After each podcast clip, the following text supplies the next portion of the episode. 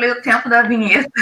Bom dia, meus amigos, queridos, queridos amigos deste Café com o Evangelho.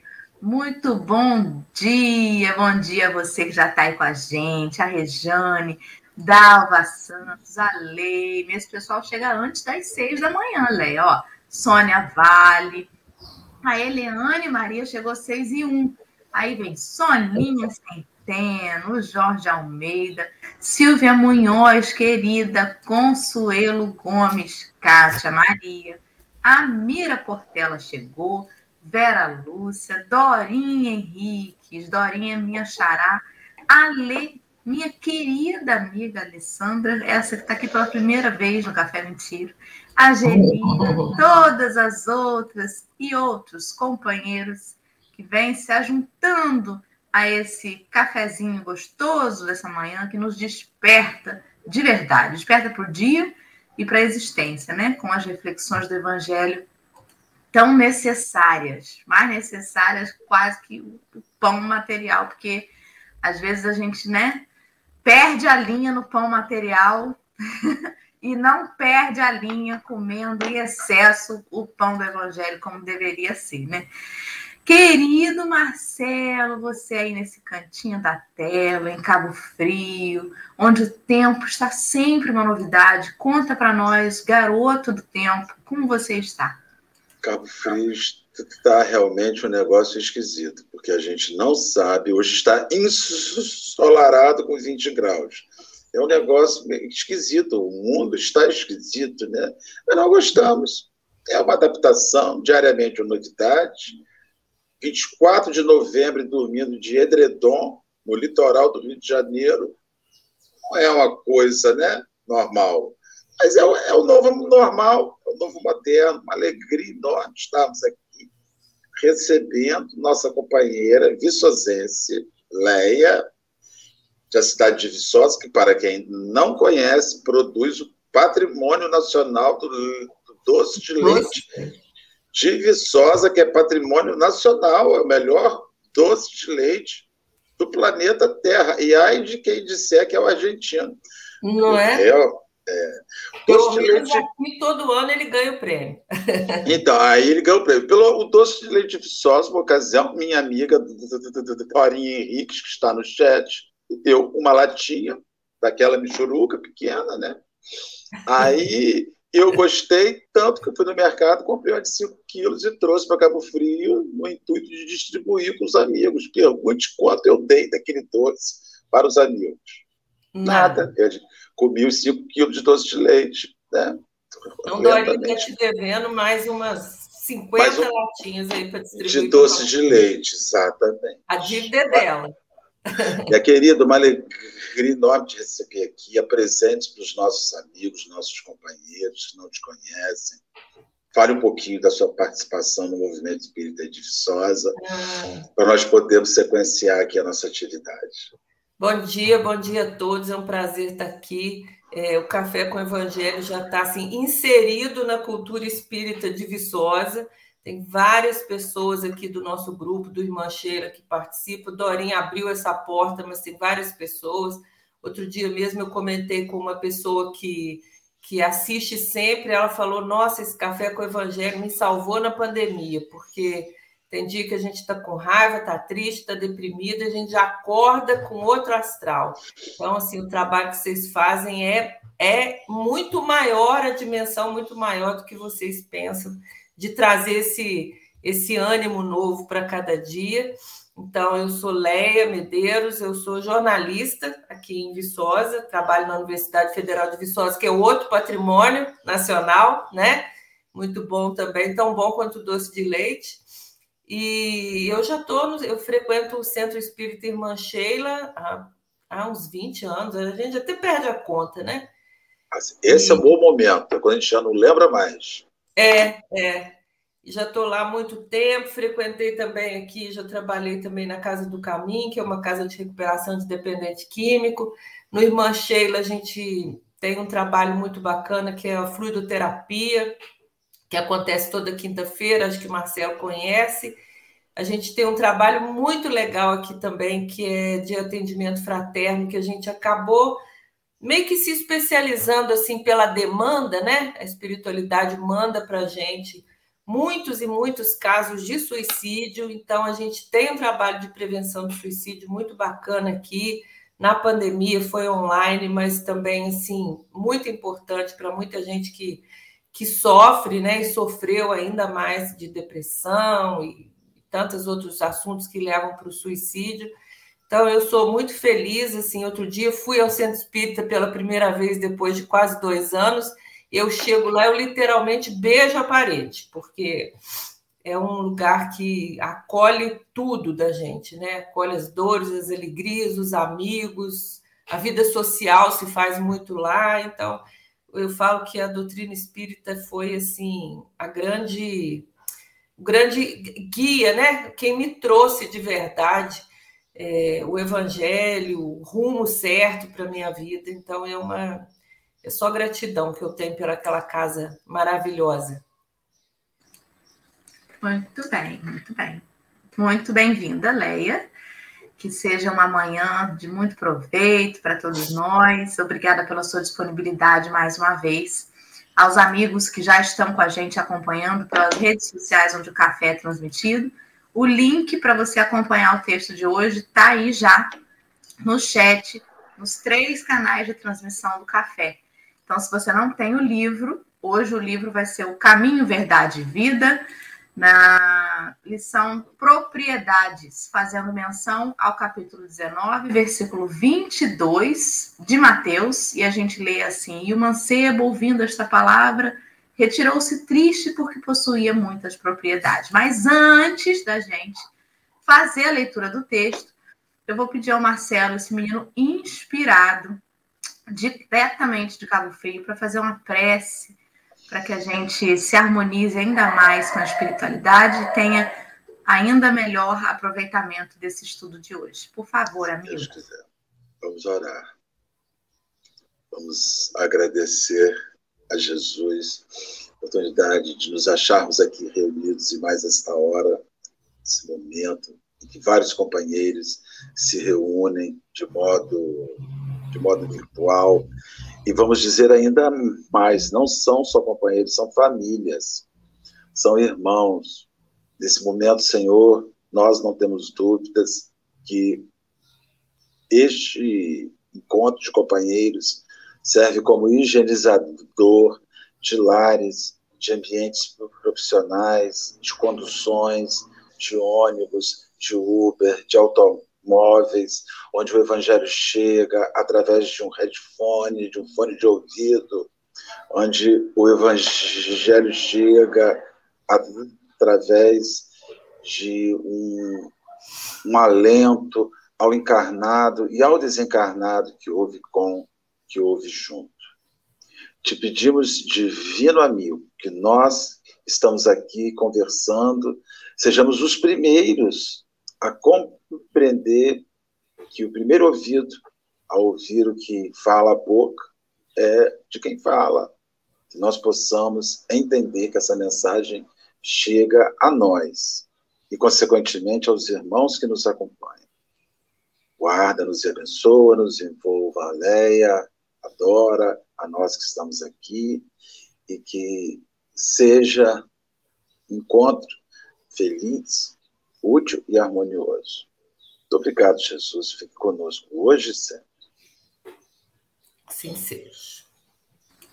Vamos para a leitura, então? Vamos embora. Simbora para a leitura. Então, vamos lá. Então, como a Dora falou, a citação do livro é: O moço, ouvindo essa palavra, saiu entristecido, pois era possuidor de muitos bens. Está em Mateus 19, 22. Propriedade. O instinto de propriedade tem provocado grandes revoluções, ensanguentando os povos. Nas mais diversas regiões do planeta, respiram homens inquietos pela posse material ciosos de suas expressões temporárias e dispostos a morrer em sua defesa. Isso demonstra que o homem ainda não aprendeu a possuir. Com essa argumentação, não desejamos induzir a criatura a esquecer a formiga previdente, adotando por modelo a cigarra descuidosa. Apenas convidamos a quem nos lê a examinar a precariedade das posses efêmeras. Cada conquista terrestre deveria ser aproveitada pela alma como força de elevação. O homem ganhará impulso santificante compreendendo que só possui verdadeiramente aquilo que se encontra dentro dele no conteúdo espiritual de sua vida. Tudo o que se relaciona com o exterior, como sejam criaturas, paisagens e bens transitórios, pertence a Deus, que lhe os concederá de acordo com seus méritos.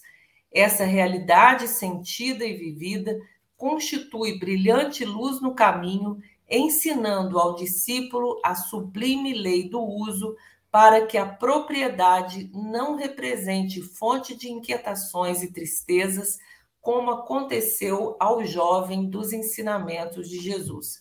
Então, está em Caminho, Verdade e Vida, no capítulo 149. Deixa eu tirar aqui para voltar. Muito bem. Esse, esse texto, ele diz respeito. É, a Dora falou que a gente não está aqui para fazer palestra, né, Dora? Mas só para a gente introduzir o assunto, né? Ele está dentro do Evangelho segundo Espírito, segundo Espiritismo, no capítulo 16. E é curioso que o capítulo 16 ele trata de uma sequência de de, de do, do, Evangelho de, de Lucas. Aqui fala de Marcos, mas do Evangelho de Lucas, que trata dessa questão do, do dinheiro, da propriedade, dos bens, né?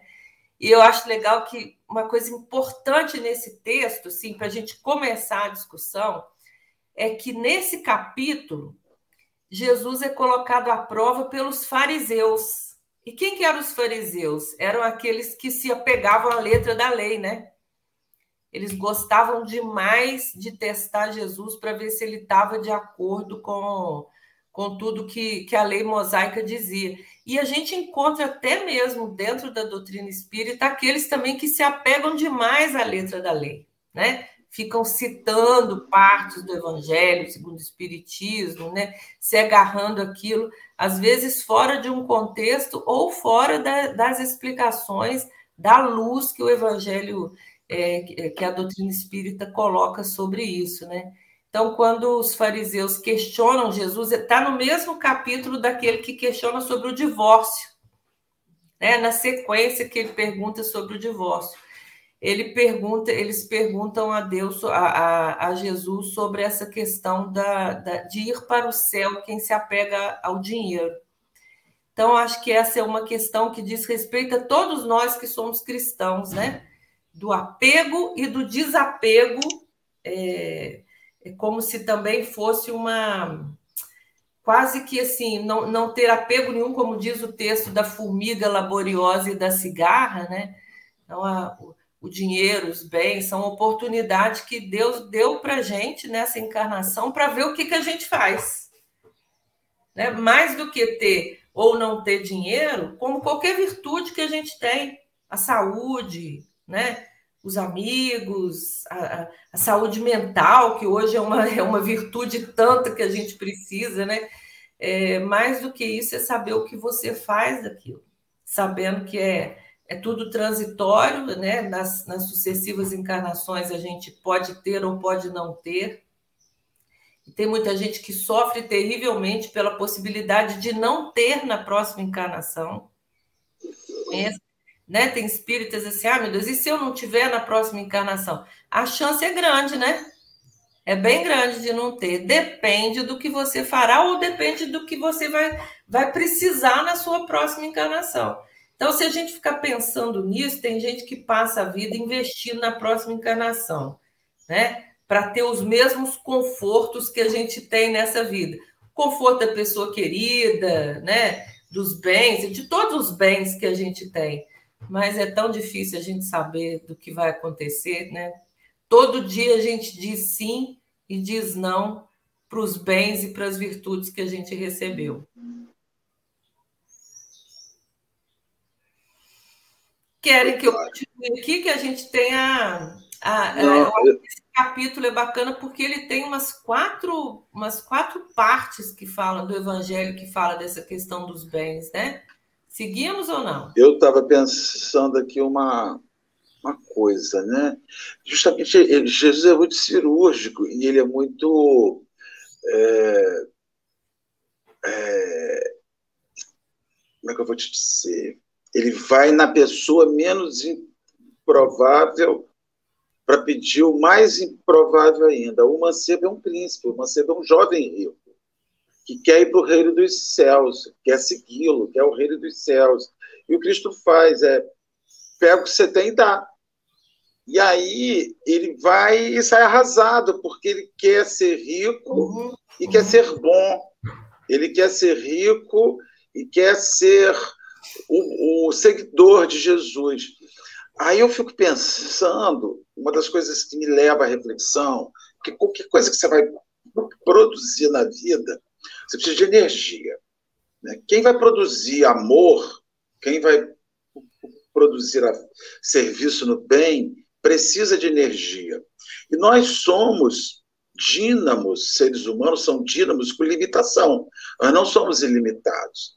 Questão é para onde você transfere a sua energia. Então, assim, quando você vai fazer fortuna, a não ser que você seja herdeiro, né, um herdeiro que recebeu grandes volumes de recursos, você precisará movimentar grande carga de energia para ser uhum. rico. Uhum. Só que quando você cria essa movimentação de grandes cargas de energia para ser rico, você quase sempre não tem energia para produzir o outro lado. Então, o que, que você observa, né? Que o que eu sinto que o, que o Cristo me chama na reflexão nessa parte inicial. Ele diz, eu sinto assim, Marcelo, você quer ser bom, você quer ser útil, você quer salvar o mundo dos, dos, dos problemas do mundo, só que você pega o seu melhor horário, a sua melhor energia, o seu melhor momento e joga para ganhar dinheiro. Uhum. E não consegue achar. Então a gente vê assim.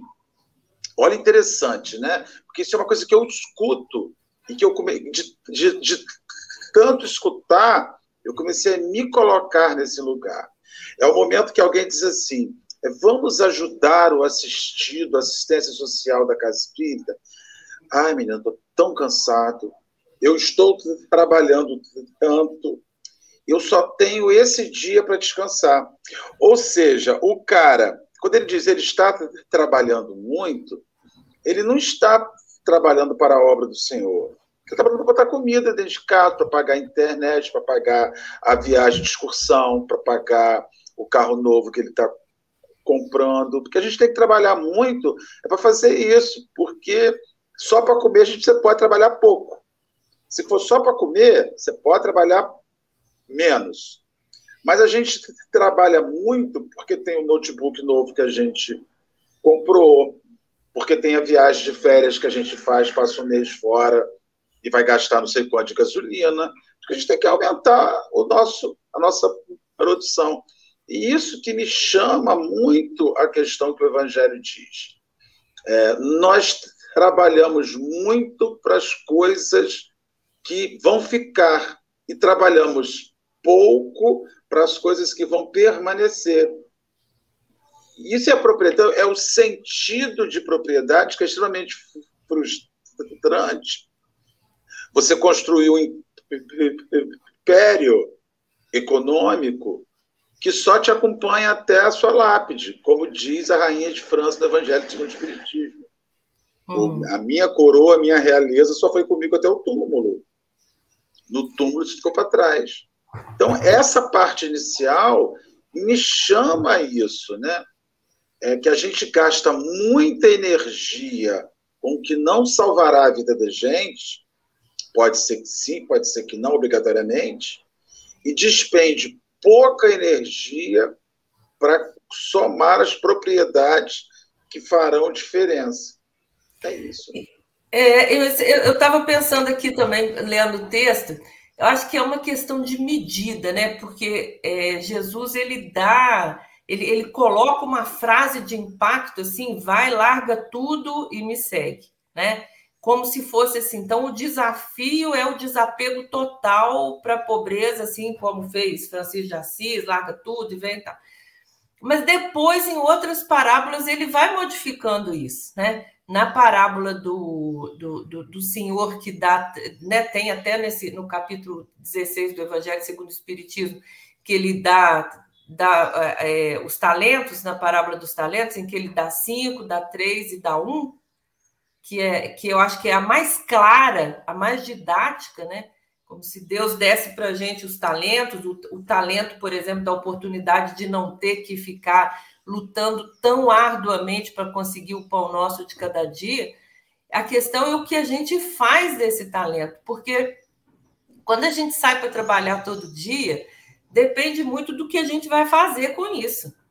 Porque se você sai de carro todo dia para trabalhar e você olha para o lado, como a gente está vivendo agora, nesse período pós-pandemia, no Brasil, a miséria, a pobreza crescendo todo dia, se você olha para o lado só ciente de que você tem o seu emprego e de que você tem o seu dinheiro e dane-se o resto, porque eu preciso manter esse emprego, porque senão eu também vou para a miséria, é uma forma de, de olhar a vida desperdiçando esse talento. Quando você olha para o lado no vidro do carro e tem cinco, dez pessoas no sinal te pedindo dinheiro, e você olha que aquilo ali é o mundo que você está vivendo, nesse momento, você está sendo chamado o tempo todo para repartir. Né, para multiplicar os seus talentos, dando o talento, que, que, o que quer que seja. Seja um bom dia, que seja um, um pão, que seja uma palavra, que seja o dinheiro mesmo, porque as pessoas agora estão precisando mesmo é de dinheiro para comer, né?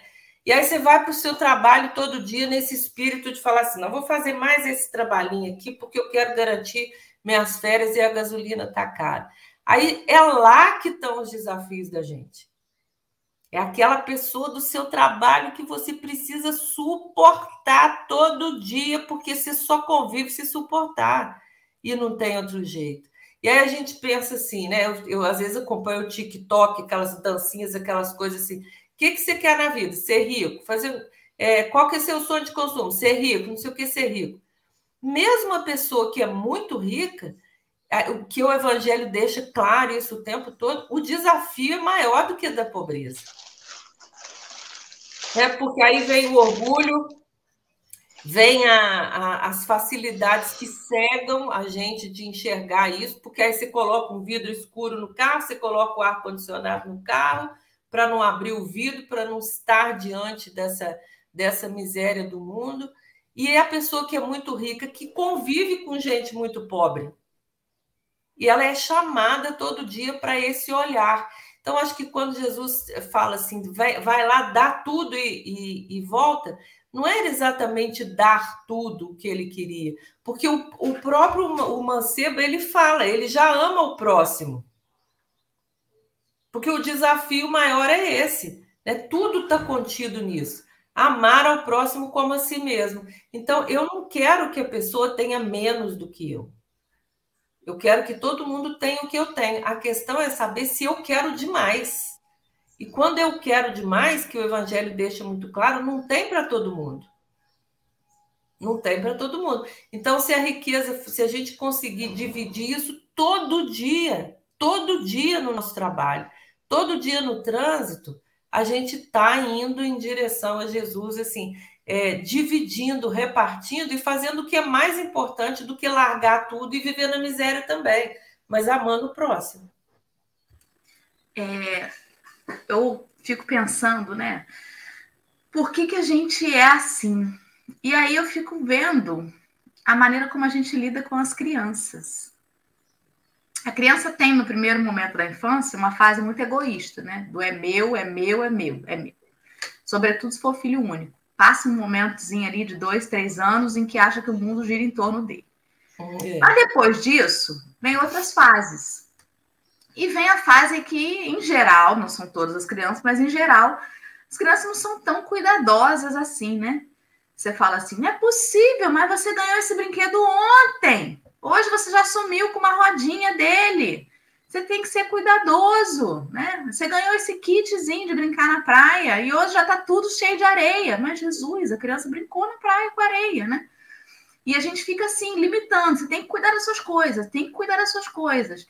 E botando isso muito firmemente na cabeça das crianças. Eu me recordo que uma vez eu dei uma bronca numa filha minha que eu botei uma meia calça nova. A criança foi antes da pandemia.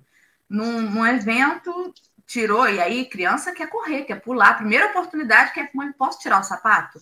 E tira o sapato e corre, e a minha calça voltou toda rasgada na primeira vez que usou. Aí você fala assim: Meu Deus, a minha calça que eu comprei. E aí tem que ter uma linha muito tênue entre você cuidar das coisas que você que foram confiadas a você materialmente e também tomar cuidado para que isso não se transforme em, em algo mais valioso do que é de fato. Porque senão você não usa. Porque senão você só quer ter para dizer que tem. Né? Uhum. Quantas pessoas têm dentro de suas casas, nas cristalinas, nos armários? Né? Eu ganhei esse conjunto de colherzinha no meu casamento, eu ganhei esse bule de cristal no casamento da sua avó e ela herdou e herdou e veio parar na minha mão e ninguém pode chegar perto disso. Senão a gente fica botando um monte de elefante branco dentro de casa porque não pode usar, né? Ou tem uma toalha que só pode usar no Natal. Aí bota no Natal, o guri vem, derruba lá né, um negócio em cima. Meu Deus, a minha toalha! Então a gente tem que ter muito cuidado com isso, porque é preciso ser cuidadoso, sim, mas é preciso entender que tem coisas que valem mais do que tudo isso que a gente se apega. E às vezes a gente bota o nosso tesouro nestas coisas. Fulano quebrou tal coisa minha de estimação, né? Ai, meu Deus, eu tinha uma canequinha de estimação. Minha mãe, com um mês aqui em casa, quebrou minha canequinha de estimação, né? Aí eu fiquei, ai, mamãe. Aí ela ficou pior do que eu, né? Mais apegada que eu na minha caneca. Eu não vou achar nunca mais uma caneca igual a essa sua. Meu Deus, e agora? Como é que vai ser? Então, gente, calma. Vão-se os anéis, ficam-se os dedos. Não tem essa expressão? a gente precisa pensar no que realmente tem valor. Hoje em dia, acha-se tranquilo você reagir a um assalto. Tudo bem matar um outro ser humano porque ele queria levar meu celular. Caramba! Uma vida está valendo menos do que um celular? É, eu, eu, Doro, mas você sabe que ontem eu estava conversando com uma arquiteta e eu tenho, eu tenho aqui, ó, muitos livros em casa. E aí ela estava contando assim que ela fez uma, uma casa de 400 metros quadrados e a pessoa pediu para colocar na casa, uma, um casal e dois filhos, uma biblioteca.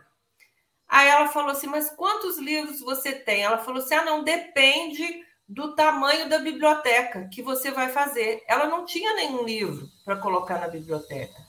Então, ela precisava daquilo para ostentar ter uma biblioteca. Mas o que, que você vai fazer com a biblioteca? Então, é mais ou menos isso que é fazer um mau uso do dinheiro. Né? Você não precisa de uma casa tão grande, você não precisa de uma biblioteca se aquilo não for importante para você. Agora, se for importante para você, você pode ter aquela biblioteca dependendo do que você vai fazer com o que você usa do, seu, do, do, do que o livro te dá. Né? Porque a oportunidade do, da riqueza, como diz o Evangelho, é, é você ter um crescimento intelectual também. Não tem nenhum problema em você viajar de férias e, e não só para descansar, mas também para colher cultura, se desenvolver melhor. A questão não é nem o copinho que a sua mãe te deu que quebra. É quando quebra um, a empregada da casa quebra um copo e a pessoa faz aquele escândalo porque ficou sem um copo, sendo que ela tem 20 copos dentro de casa. Aí aquela oportunidade de humilhar a outra pessoa, né? De tratar mal a outra pessoa, porque mais importante é aquele copo que quebrou. Então, assim, eu acho que a riqueza, não é riqueza, né? A gente não é rico, a gente não é rico. É, é, a oportunidade dos bens que a gente tem são desafios que a gente precisa ter todo dia. Não do desprendimento é, material inteiro, mas do desprendimento moral, né? Do que a gente precisa ter. E para que, que a gente precisa de uma casa de 400 metros ou de 30 copos em dia, ou de tantas bachelas em casa? Ou de livros não lidos, né? Ou de livros não lidos. Né? Ontem eu estava arrumando um guarda-roupa e aí eu pensei assim, gente, eu tenho tanta roupa, eu preciso desocupar essa, esse, esse guarda-roupa. Eu não pensei naquele momento que eu preciso doar as roupas que eu tenho. Eu pensei que eu preciso de espaço para as roupas que eu quero comprar. É, é essa a visão do dia a dia, das pequenas coisinhas do dia a dia que a gente faz, né? Eu, eu não estou doando porque eu sou desprendida, não. Estou doando porque eu quero mais espaço para comprar roupa. Mas tem gente que nem isso faz. E a gente não está falando só de coisa de valor, não, tá? A gente está falando da gente que acumula pote de quali, que vai acumulando, vai acumulando é, copo de requeijão.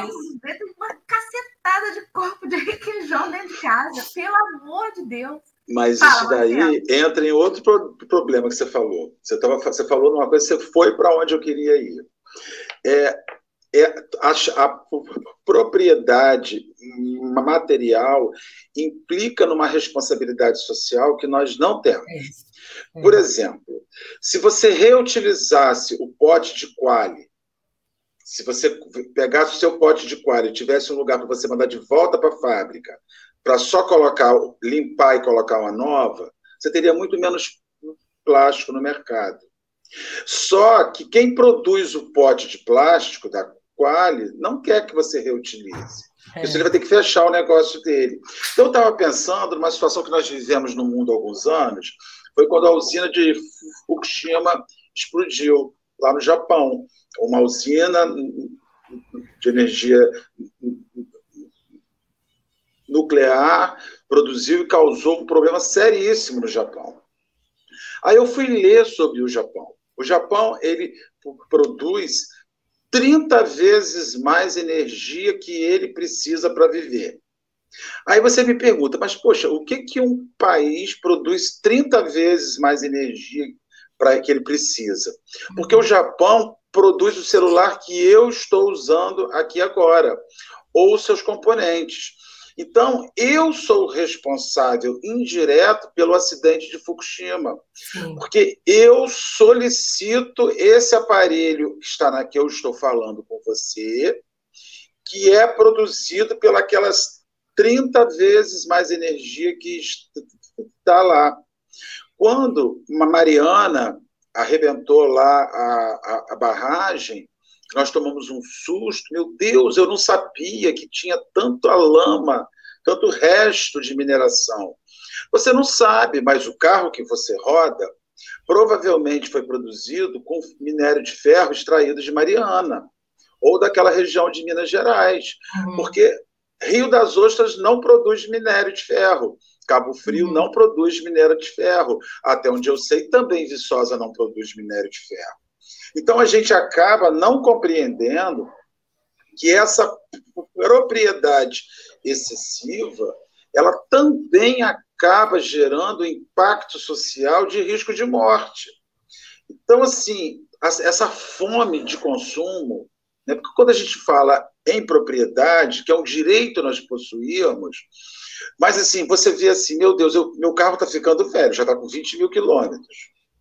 Né? Antigamente, no meu tempo de garoto, a gente comprava um carro e rodava 30 anos com aquele carro. É. Não tinha esse negócio de vai trocar na concessionária. É, 300 mil quilômetros. Você vai trocar. Hoje, de quatro. De, tem gente, tem amigo meu que de três em três anos, de dois em dois anos, dá 250 mil reais no carro. Ele tem esse direito? Lógico que ele tem esse direito. Ele tem todos os direitos do mundo. Entretanto, a propriedade ela implica uma responsabilidade na cadeia produtiva. Né? Quando você entra numa loja que não existe mais, mas existia, e vocês têm cara de que eram consumidoras sanguinolentas do 1,99, quando você compra um, um produto a 1,99 que vem de outra nação, você tem que imaginar que aquela pessoa que está produzindo aquilo lá é escravizada, ganhando 8 dólares por mês. Então, assim, então não existe nada numa cadeia de produção que gere propriedade que não cause impacto social. Por isso que a, é. doutrina, a doutrina espírita chama a gente, o Cristo chama. Gente, se vocês consumirem, se vocês viverem como vive o norte-americano, o mundo não tem, não tem solo para produzir para todo mundo. É, o Marcelo, eu, desculpa te interromper, mas eu estava pensando justamente nisso, que hoje o desafio que o planeta em transição coloca para gente é que o bem, a riqueza que a gente vive, está no planeta inteiro, né? Então, se hoje, como você falou, se você consome muito é, o trabalho escravo do outro, se você entra numa loja que, que claramente vende coisas de, de, de trabalho escravo, você está sendo cúmplice daquilo de alguma forma, como você está dizendo. Mas tem. É, você está botando algema. questão também, que é o abuso dos bens que Deus deu, que são coletivos. Essa questão ambiental que se coloca hoje no planeta, a gente está numa emergência de que a gente não sabe se daqui a 50 anos o planeta vai existir. Isso não é brincadeira. Então, quando você pega é, uma pessoa, por exemplo, que desvia o curso de um rio para construir um prédio, essa pessoa, ela, tá, ela tem o direito de, de, de ganhar o, o, dinheiro do prédio, ela tem o direito, ela trabalhou, tal, tal, tal. Mas ela não tem o direito de tirar o que é de todo mundo. Então, se você anda, né, se você tem um transporte coletivo e ainda opta por ter, não é o nosso caso aqui no Brasil, é difícil, porque o transporte coletivo é, é terrível, né? Mas se você não luta para ter um transporte coletivo, porque você individualmente quer o conforto do seu carro todo dia e depois reclama do trânsito, é você que está fazendo aquele trânsito. Então, hoje, o ar que a gente respira, a água que a gente consome, está tudo comprometido pelo nosso mau uso das riquezas. E todo mundo cúmplice. Então, hoje, mais do que pensar, às vezes, na roupa que está sobrando no armário, é, eu moro aqui num, moro num prédio e tem reciclagem de lixo. A gente faz, é, separa o lixo, né? Porque tem pessoas que vivem de lixo, vivem de reciclar o lixo. O, o, os meus vizinhos, a maioria deles, não se compromete com a reciclagem do lixo. Isso é fazer mau uso da riqueza. Não adianta a gente pensar no milionário que não divide. Eu não sou aquele milionário que não divide. Isso é um problema dele. Está lá no Evangelho, né? Quando tem o Lázaro, que, que era o pobre que comia migalha e o rico que não dividia. Né? Para quem tem acesso ao Evangelho, está cansado de saber que depois vai acontecer isso, depois que a gente que a gente desencarna. Mas o que, que a gente faz dos patrimônios que a gente tem todo dia, que são coletivos? Essa questão ambiental é um chamamento novo para o amor ao próximo, que muita gente tem dificuldade de enxergar aquilo. Né? A gente tá, consome água, lava o carro toda semana, para quê? Se está faltando água para o outro. Aí então fala assim: ah, tá, mas todo mundo fazia. Aí quando a gente chega lá do outro lado, o que fizeste da água que ganhaste? Aí você fala, Aí o cara fala assim: não, minha caixa está cheia. Eu fiz uma cisterna, eu fiz uma cisterna de 60 mil litros aqui em casa. Quem não tem, aí você faz uma viagem. Eu viajei agora, fui para o interior do Nordeste, e assim, não falta água no sentido de passar sede. A região que eu fui, que é de sertão. Mas você não vê ninguém pegando a mangueira e abaixando a poeira e a poeira está comendo, porque é uma água que não se tem luxo de gastar assim. Na verdade, a questão de propriedade, eu acredito que a gente precise refletir sobre isso. Dora, já vou te dar a palavra, você está tensa, você quer falar, mas eu só preciso dizer assim, uma consideração que eu gostaria de fazer. Num planeta, numa, num, num, num sistema criado pelo ser, por Deus, onipotente, onisciente, soberanamente justo, não há sobra em lugar nenhum. Sim. Então é assim, tudo aquilo que em termos de propriedade está sobrando na minha casa, está sobrando na sua casa, está sobrando na casa de Dora, falta para alguém. Porque a justiça divina permitiu que todos pudessem ter. Entretanto, não cabe a Deus tirar de você para dar para o outro, mas cabe a gente aprender, enquanto espírito em marcha evolutiva, o que de fato eu preciso, que me dê uma vida digna, decente, bem alimentada, com lazer, com passeio, e o que excede ao nível de não dar o direito nenhum ao outro. Isso é a visão social de propriedade. Né? A propriedade que eu tenho o direito de possuir. Entretanto, o quanto a minha propriedade, a qual eu tenho o direito, rouba o direito do outro de ter o mínimo. Só de novo o caso do lixo que eu estava contando, que parece uma bobagem, mas né, a gente é chamado a isso todo dia. Eu queria pegar nas coisinhas pequenas, já que a gente não é tão, tão milionário assim, mas por que não separar o lixo do, do seu prédio para dar ao outro pelo menos a oportunidade daquele trabalho? Não, eu não quero esse trabalho para mim. É, eu não quero evitar o consumo excessivo, porque os bens são coletivos. A gente, o chamado de hoje em dia do planeta em transição é viver nessa coletividade. Não adianta você fechar seu vidro de carro para miséria e saber e ter informação de que 1% dos brasileiros domina todo o dinheiro de 50%. Precisa de, de 100 milhões de, de pessoas para fazer a riqueza de uma pessoa. Está errado isso, de alguma forma. Mas se a gente não pode contribuir para que isso mude de uma forma radical, é no dia a dia que a gente precisa ver o que, que é coletivo, o que, que é bem coletivo, para o qual eu preciso repartir. Porque eu preciso amar o próximo que está no sinal, eu preciso amar o próximo catador de lixo, porque na hora do juízo final, né, como diz o, os textos do Evangelho, na hora que a gente for para o lado de lá, é para isso que a gente vai ser chamado. E a gente se descuida, porque só pensa no dinheiro. A gente não pensa no que é coletivo. Então, assim, é todo dia, todo dia a gente é chamado a dividir as virtudes que a gente tem. Se você ganha o conhecimento do trabalho escravo na loja, né? Se você tem acesso a esse conhecimento e não faz nada, isso é cumplicidade. É, é, é usar mal o que é, é, o que é bem coletivo, que é estar num planeta cheio de, de de fartura e a gente é, é, se eximir de separar um lixo dentro de casa.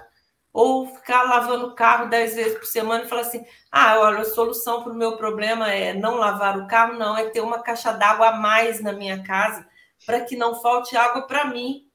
Aí está faltando para o outro. E aí você não enxerga o evangelho naquilo. Deixa eu fazer uma colocação.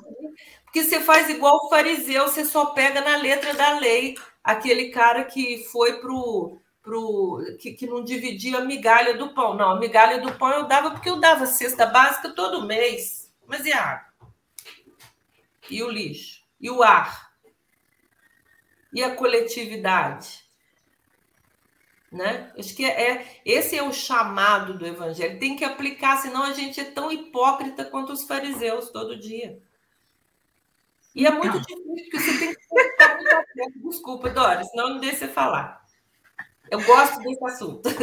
É, perdão, eu vou falar brevemente, já vai ser minhas considerações finais. Hoje eu fiquei ouvindo bastante, foi muito bom. Mas é preciso a gente lembrar que propriedade não é só a matéria, não é só o dinheiro, não é só o que a gente tem materialmente. Mas tem muita gente que tem apego a nome, a cargo. E isso também é muito perigoso. Isso também é transitório. Emmanuel coloca ali, quase no finalzinho do texto, que tudo que se relaciona com o exterior, como sejam criaturas, paisagens e bens transitórios, pertence a Deus, né? Então, é, eu me recordo do livro Há Dois Mil Anos, Antes de Públio Lentulus, no comecinho do livro, antes de Públio Lentulus mudar-se para a Palestina, ele teve uma conversa com seu amigo Flamínio Severus, em que Flamínio alertou ele sobre os perigos dessa mudança, de, dessa estadia dele nesse novo lugar e falou: olha, na sua condição de senador romano, você precisa ser firme, ser forte, ser é, exigente e não pode deixar barato. Então, o que vier acontecer, lembre-se da sua posição como senador romano, né? E logo chegando lá no destino, um jovem revoltado pela situação né, que ele vivia, ele atirou uma pedra, a pedra bateu no rosto da esposa de, de Públio Lentulus, da Lívia, e ele perseguiu aquele jovem ferozmente.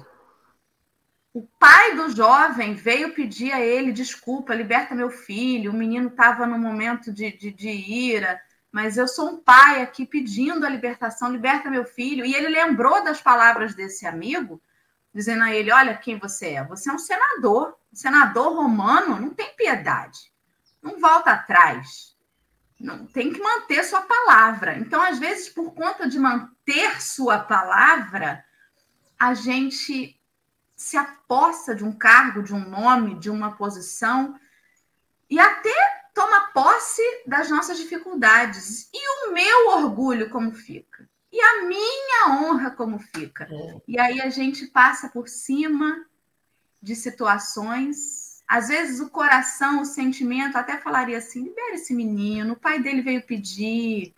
Mas aí ele pensa assim: como é que vai ficar? A minha imagem. Uhum. Eu que tive toda aquela pompa de mandar prender, de, de, de, corrigir, como é que agora eu, né, na condição de senador, volto atrás na minha palavra? Não posso. Então a gente também tem que tomar cuidado com isso. A gente se apossa das nossas posições sociais. Quantas vezes o amor é travestido de amor, mas é só possessão.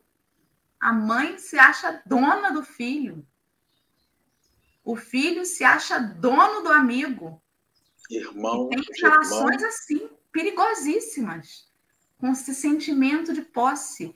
E a gente tem que se perguntar todos os dias: o que está externo a mim que está tirando a minha paz? Quais são as coisas exteriores em que eu estou dando o poder de ter a minha paz? Né? É, é sobre isso. Eu vou encerrar por aqui e deixar com vocês as considerações finais para essa manhã. Marcelo, querido, diga, você estava dizendo aí? Não, eu estava pensando aqui, essas propriedades, né, que eu sei, gente, é tanta coisa que a gente julga ser nossa, que de fato não é, né? E a gente viu na nossa região, nossa região dos lagos, a Costa Verde, na verdade, um. Costa Verde não, aí para Macaé.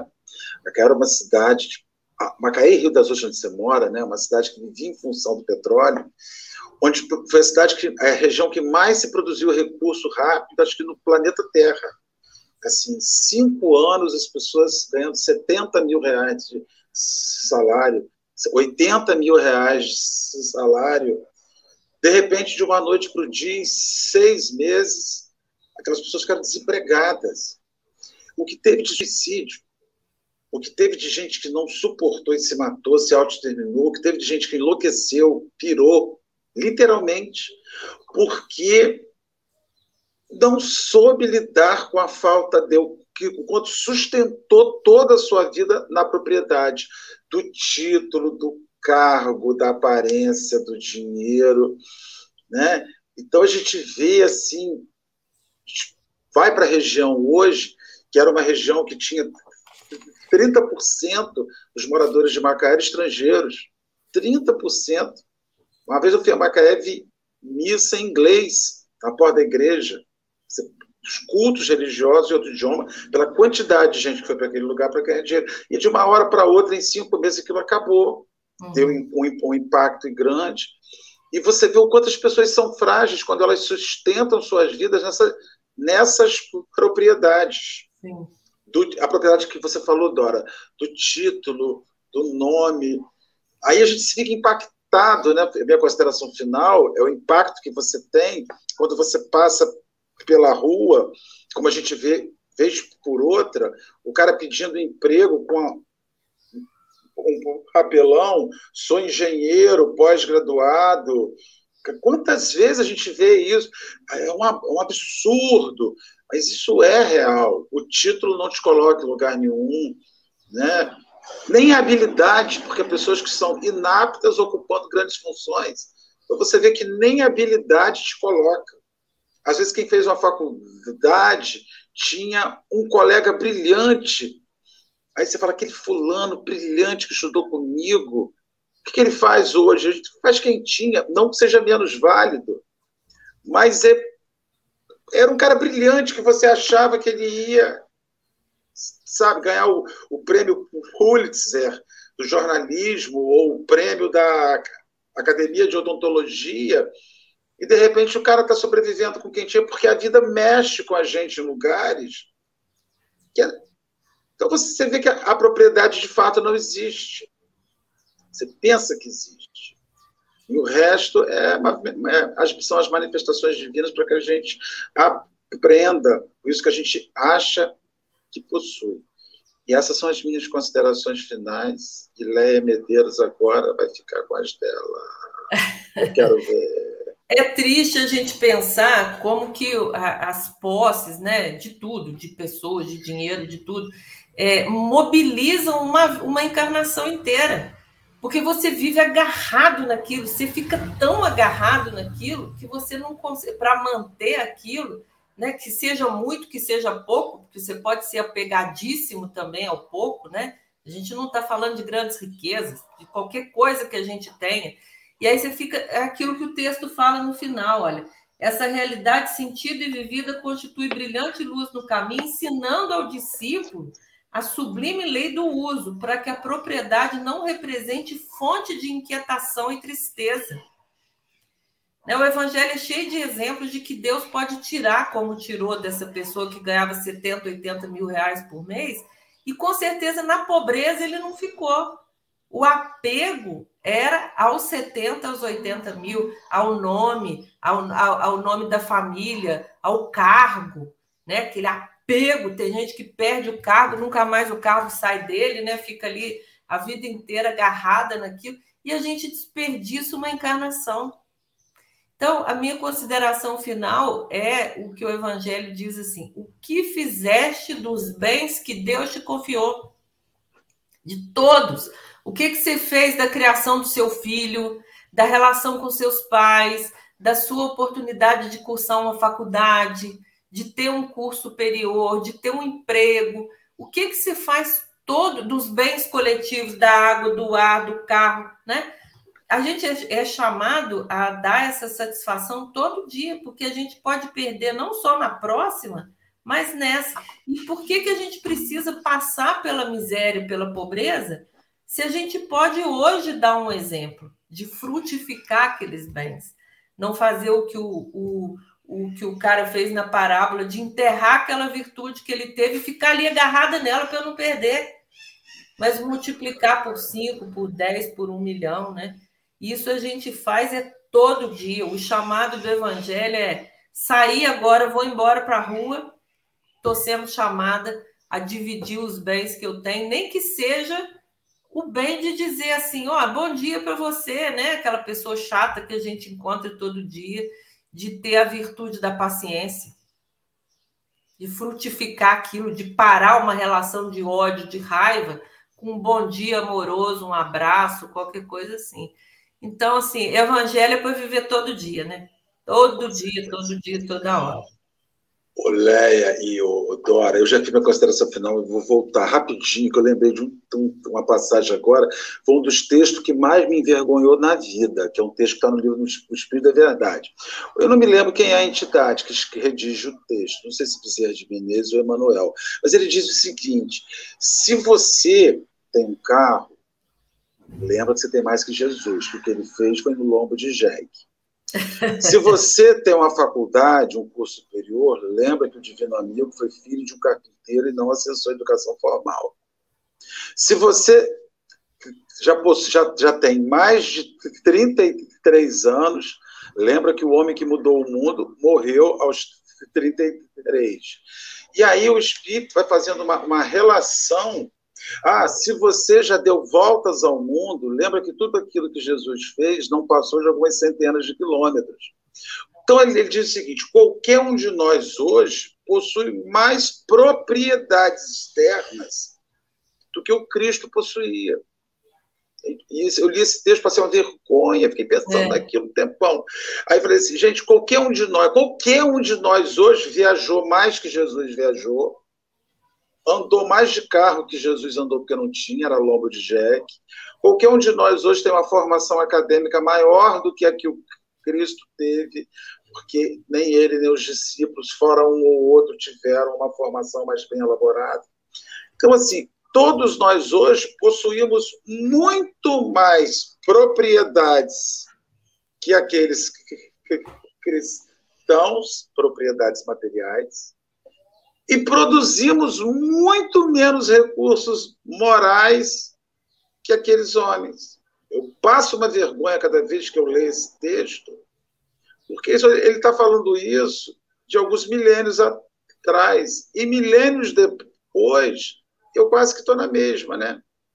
É isso aí que eu queria eu lembrei aqui agora. Está no livro Espírito de Verdade. Eu vou achar isso, vou colocar uma hora para o Pensar que a riqueza é um desafio, né? É um desafio todo dia. A gente Muito pensa, ah, queria ter mais, queria ter mais, mas não sabe nem o que faz do que já tem, né?